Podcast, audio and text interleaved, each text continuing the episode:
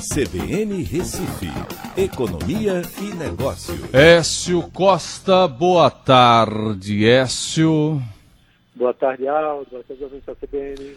Vamos começar com moedas, Écio. A gente está fechando o dia agora, o dólar está caindo, o euro subindo e a bolsa subindo. Então, bolsa fechando semana em alta, né, Écio?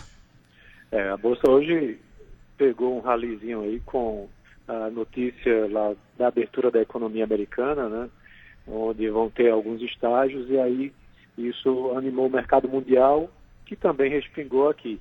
Mesmo tendo aquela notícia de que o PIB da China ontem caiu, né? Mais de 6% quando comparado o mês de março com o mês de março do ano anterior. É, e aí o dólar deu uma queda porque deve ter investidor internacional entrando aqui no mercado brasileiro. Né? É, agora tudo indica que uh, a partir da semana que vem essa coisa começa a estabilizar mais um pouquinho, né, Écio?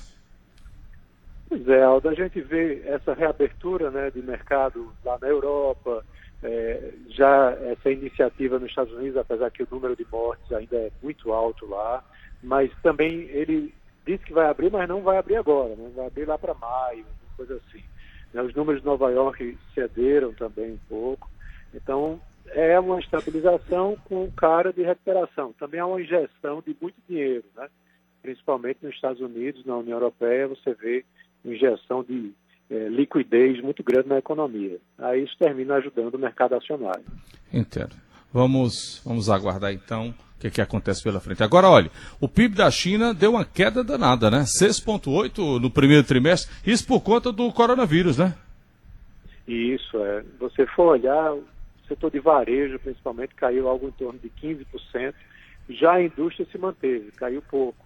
Então, por isso que também essa queda não foi ainda maior. Mas é aquela coisa, vai dar um repique, né? É, apesar de que você vê já muito discurso por aí de empresas dizendo que vão consumir menos produtos industriais né, vindo lá da China, com a onda aí de nacionalismo é, é, que vai ter um custo, né? Porque se a China produz muito é porque ela produz muito barato. Mas alguma questão de reorganização precisa acontecer, né? Écio, e o novo ministro, o que é que se espera dele?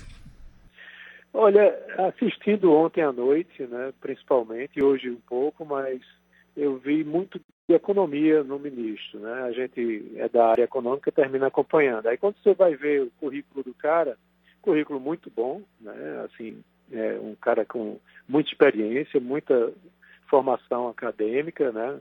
O cara da ciência, né? o que muitos tinham reclamado que iria abandonar a ciência, não é o contrário.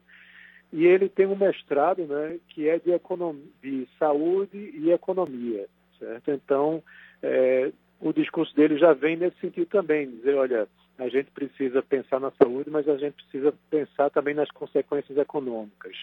Então, isso traz um alinhamento com a postura de Bolsonaro de promover uma reabertura da economia, do mercado, né, uma reativação do mercado, só que com um cara sério que não vai, como ele já disse ontem à noite também, não vai tomar nenhuma medida brusca, que tudo vai ser muito bem analisado para que haja eventualmente uma reabertura na economia, é, com foco aí nas, nas pessoas, com parceria com os estados.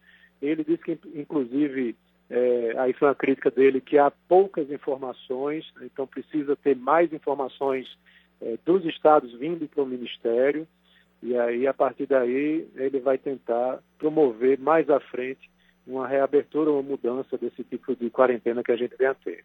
Perfeito. Écio, obrigado. Até o próximo encontro. Um abraço a todos. Até segunda. Bom fim de semana. Tchau. Economia e Negócios, na CBN Recife.